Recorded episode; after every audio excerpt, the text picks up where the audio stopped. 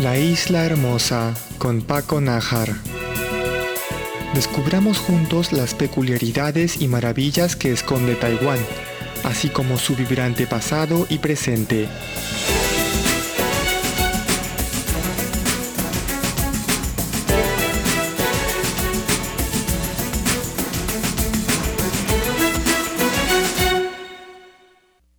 Hola queridos oyentes, bienvenidos a una nueva emisión de La Isla Hermosa por Radio Taiwán Internacional. Nos acompaña Paco Nájar hoy ya, lunes 3 de octubre. Les cuento que durante el mes de septiembre un grupo de expertos argentinos del juego infantil, responsables del programa Juegotecas Barriales de Buenos Aires, estuvieron de visita en Taiwán, invitados por el Ministerio de Cultura y la Asociación del Juego. Ellos ya han vuelto a Buenos Aires, pero antes tuvimos la oportunidad de conversar a través de videollamada y además nos dejaron cuatro preguntas para los oyentes y con premio incluido, pero eso lo dejamos para más adelante. En nuestra conversación mencionamos en primer lugar a la Ley 415, aprobada en Buenos Aires en el año 2000, que le dio mayor impulso legal a las juegotecas barriales, que existían desde hacía poco años atrás. Preguntamos sobre la importancia de este respaldo legal y del programa en sí. Virginia Guardia, antigua coordinadora del programa Juegotecas Barriales y actual investigadora del Centro Lúdico, que es una entidad parte del programa, nos dijo lo siguiente.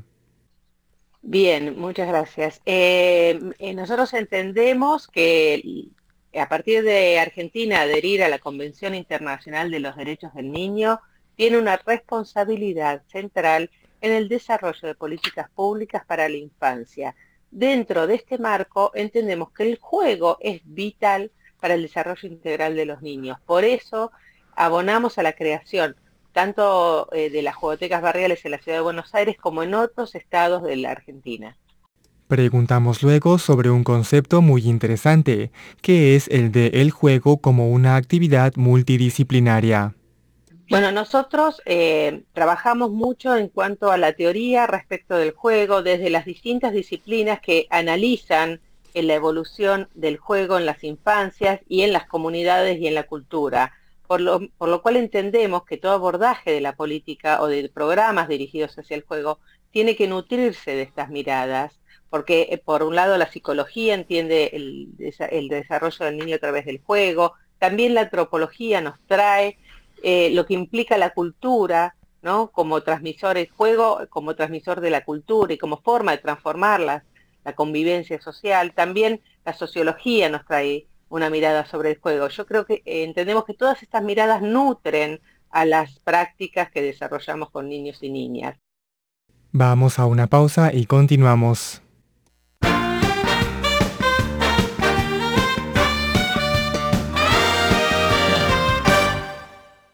Durante este mes de intercambios, entre otras tantas actividades, los expertos argentinos precisamente han compartido sus puntos de vista y experiencias en el aspecto legal y de establecimiento de políticas públicas relacionadas al juego.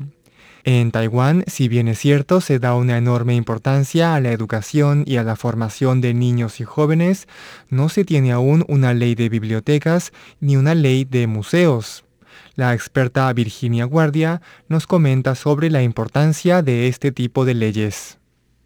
Eh, nosotros entendemos que la ley lo que permite es que se sustente en el tiempo, se sostengan en el tiempo los proyectos y que todas las instituciones y organizaciones se sientan obligadas a respetar los derechos de los niños.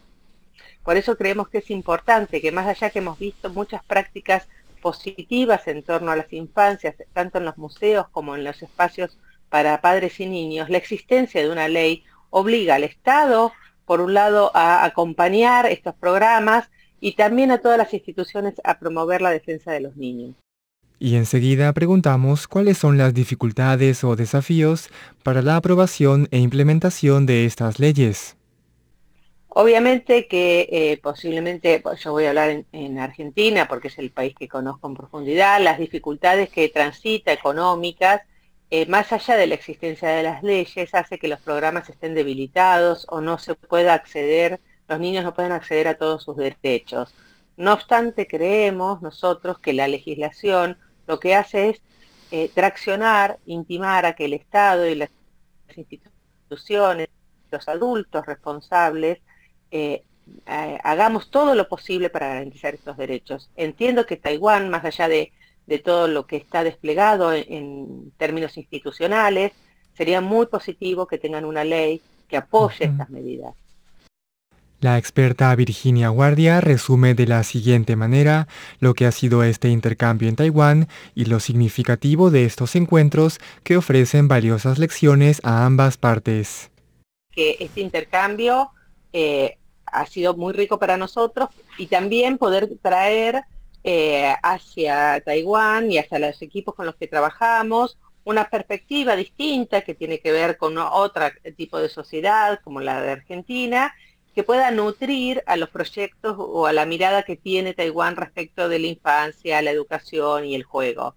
Yo creo que esto es una, nos nutrimos mutuamente y creo que la invitación tenía que ver con cómo nosotros construimos una política pública, cómo se logra una ley, qué, qué importancia tiene esto y qué mirada tenemos nosotros particular sobre el juego y las infancias. Ahora vamos a una pausa y volvemos con las preguntas anunciadas.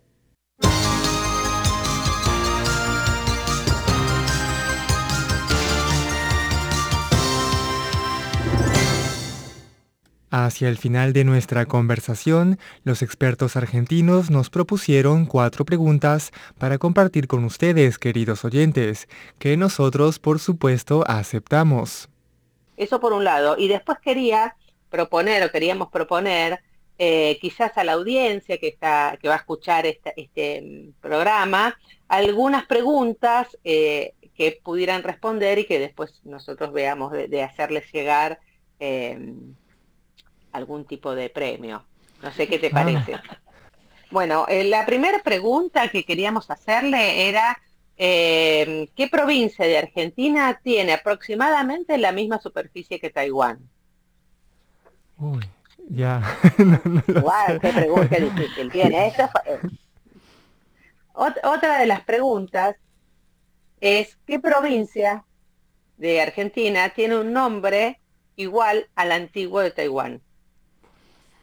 Ya, bueno, Taiwán tiene algunos, unos pocos nombres, así que por ahí de repente si digo dos o tres, de repente le atino. Ah, seguramente. Quizás. Eh, después algo un poco más fácil, si es que el público que está escuchando vive en Argentina o en Buenos Aires, es cuál es el baile típico de Buenos ah, Aires, por el cual se nos conoce en el mundo, ese es un poco más fácil. Y después algo que aprendimos acá, no sé si Ali querés preguntarlo vos, una particularidad de las ciudades. Ah, sí. Este, ¿qué significa Taipei?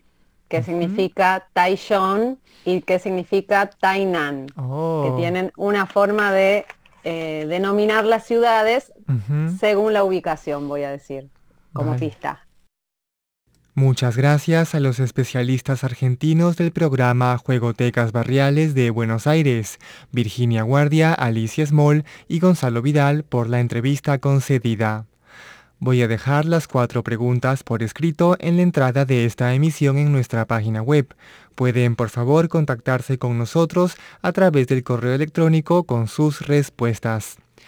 En los últimos dos años han habido ciertas dificultades para el envío postal de obsequios desde aquí Taiwán hacia otros países por la pandemia, pero esperemos que muy pronto ya estas dificultades quedarán superadas. Queridos oyentes, esto ha sido La Isla Hermosa por Radio Taiwán Internacional. Conmigo Paco Nájar será hasta la próxima oportunidad. Que tengan todos un bonito inicio de semana.